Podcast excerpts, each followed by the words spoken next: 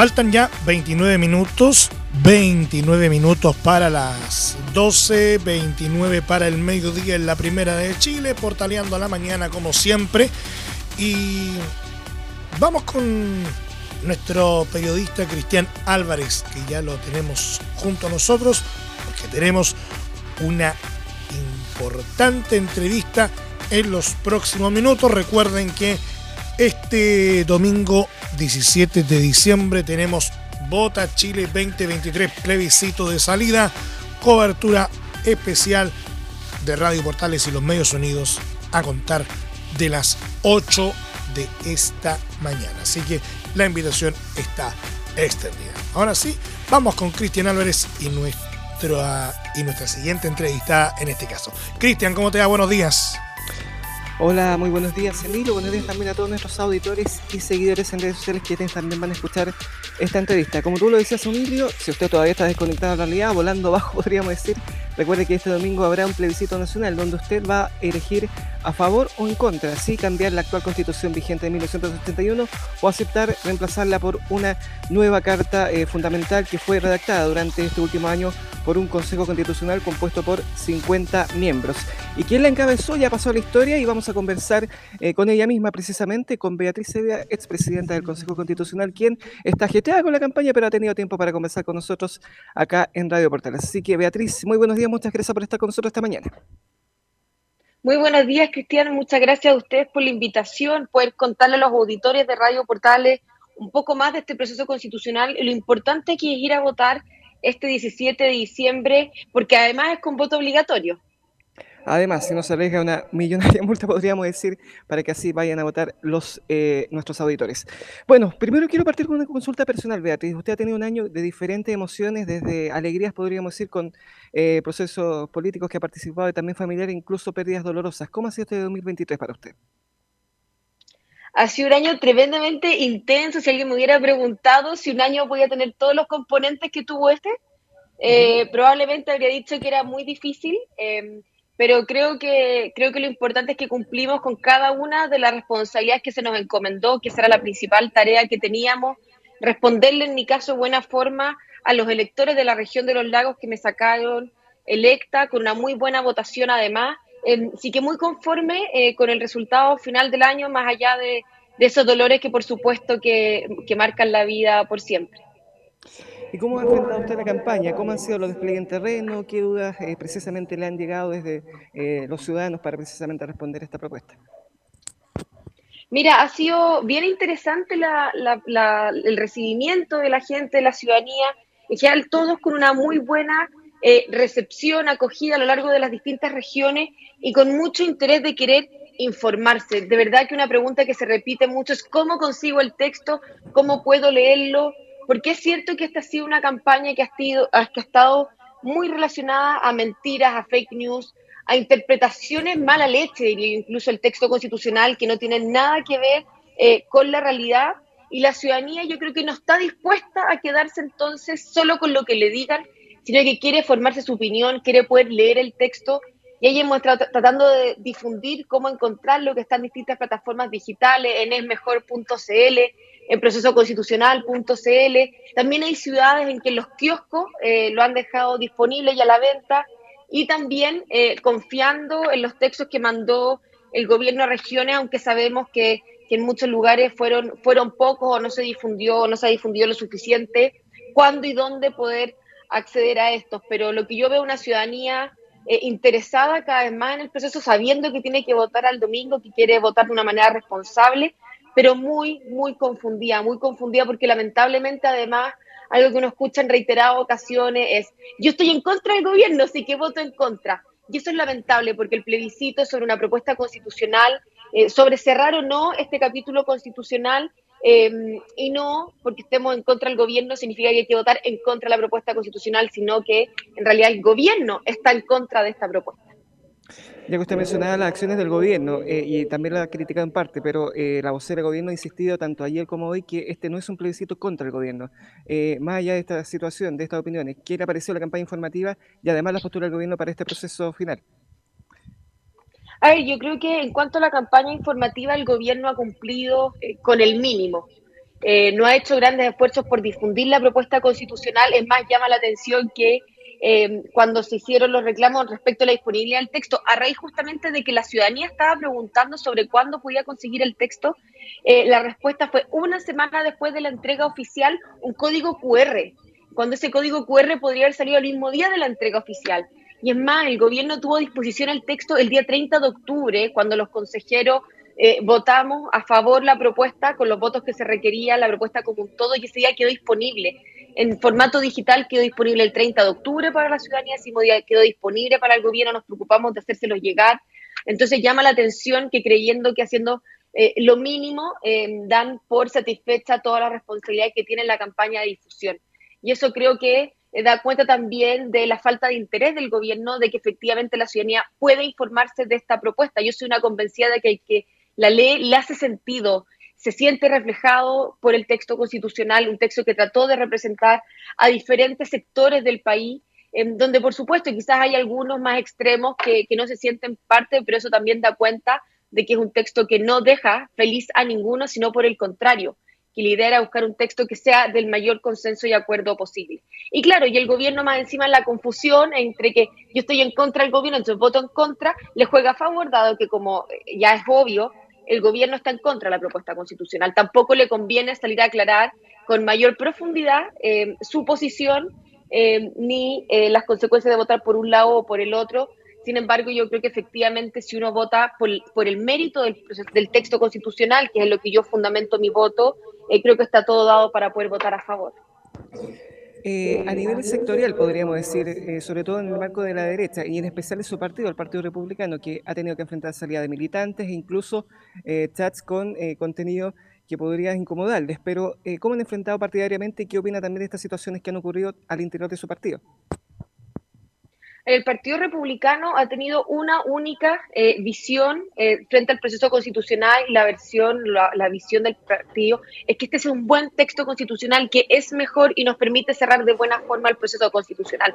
Nosotros nunca creímos que las soluciones a todos los problemas venían de una propuesta constitucional, al contrario, siempre creímos que había que poner el ojo en las urgencias sociales y no en procesos constitucionales.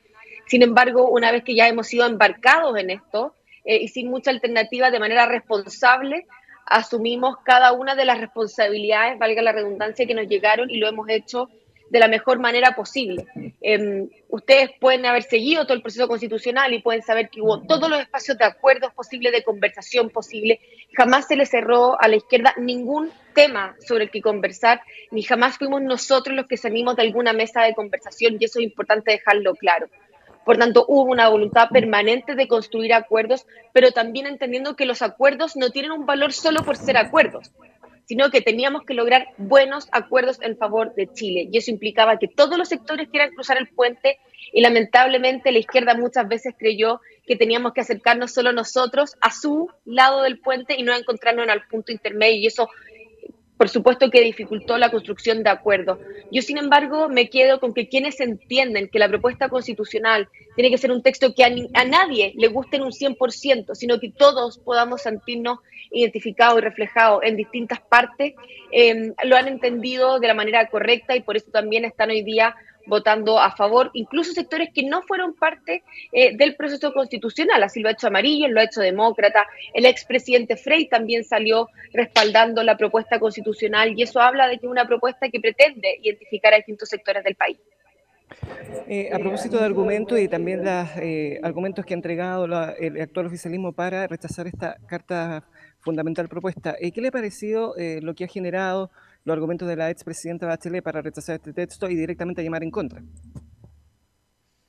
A ver, yo no, yo no sé si la presidenta Michelle Bachelet actúa desde la mala fe o de la desinformación y tan mal asesorada, eh, pero la verdad es lamentable la postura que ha tomado, en especial porque siendo una expresidenta uno espera un mayor grado de responsabilidad y no sumarse a una campaña de difusión de mentiras, confusiones o fake news, como, como uno quiera llamarle, la verdad. Y es tremendamente lamentable porque no reconoce ninguno de los avances que hay en la propuesta constitucional hacia las mujeres. Y negar eso me parece tremendamente grave, no solo porque se miente a la ciudadanía, sino porque se instrumentaliza a las mujeres de una manera que no deberíamos, que no deberíamos aceptar.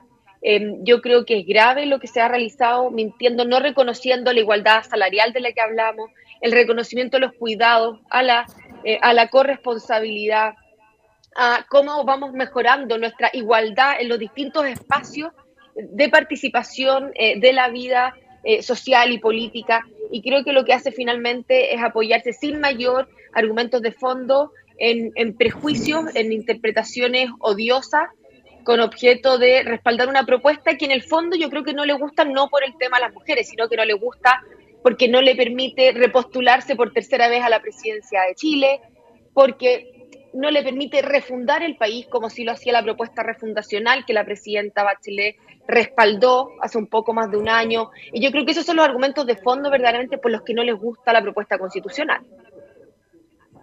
¿Cree que ella intenta posicionarse políticamente hacia el futuro? Hasta incluso han especulado nuevamente algunos que quiera postularse nuevamente a la presidencia de la República.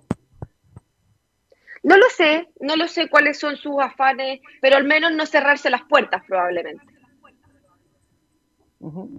Eh, cuénteme además, ¿cómo ha sido la recepción de la gente? Me lo contaba un poco al inicio, pero ¿cuáles son las dudas temáticas que más le llegan a ustedes para quienes leyeron el texto? ¿Qué confusiones hay al respecto? Eh, ¿Qué certezas también le han dado? ¿Y cómo lo han recibido ustedes también en las calles? Porque como está ahora la política en general, eh, no hay mucha disposición a escuchar a políticos precisamente.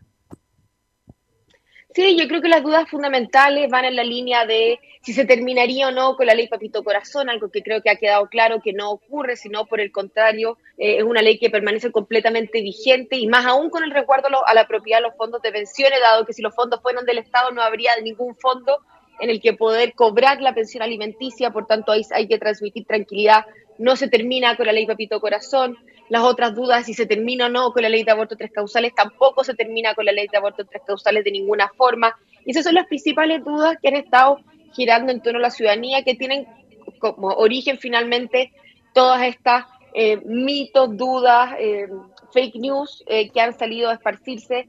Sin embargo, yo veo una ciudadanía que quiere, que quiere informarse, que quiere votar habiendo ojalá podido leer el texto, aunque lo más probable es que muy pocos finalmente lo hayan verdaderamente leído. ¿No se encontrado con partidarios del en contra que hayan debatido con usted o que por lo menos hayan conversado tranquilamente para eh, conocer más de este texto? La verdad es que no, no mucho, no mucho. Yo he recorrido distintas ciudades del país y efectivamente hay gente que está en contra del texto porque está cansada eh, del tema constitucional, eh, porque está frustrada, porque ve que los políticos siguen sin solucionar los problemas urgentes y reales Em, pero la verdad siempre todos con una muy buena actitud. Yo no, no puedo decir que he sido víctima de agresiones o de malos tratos o que alguien se ha acercado de manera un poco más violenta, sino al contrario, todos con mucho, con mucho respeto y en realidad entendiendo que las urgencias de la ciudad están por otros lados. Están todos preocupados eh, de la seguridad. Yo creo que la persona que más desencantada se me acercó quizás o, más preocupada fue, eh, había sido víctima de, de, de un asalto a pleno luz del día en Viña del Mar me decía, aquí a dos cuadras, estábamos en, el centro de Viña del Mar, eh, me robaron a plena luz del día y no puedo hacer nada. Y, son esas las reales preocupaciones de la gente. Están cansados estos procesos constitucionales, eh, están cansados de que no lleguen las soluciones, de que todo se chuteen la pelota de un lado para otro y que sigan habiendo excusas. Y yo creo que el proceso constitucional es una buena forma de terminar con las excusas.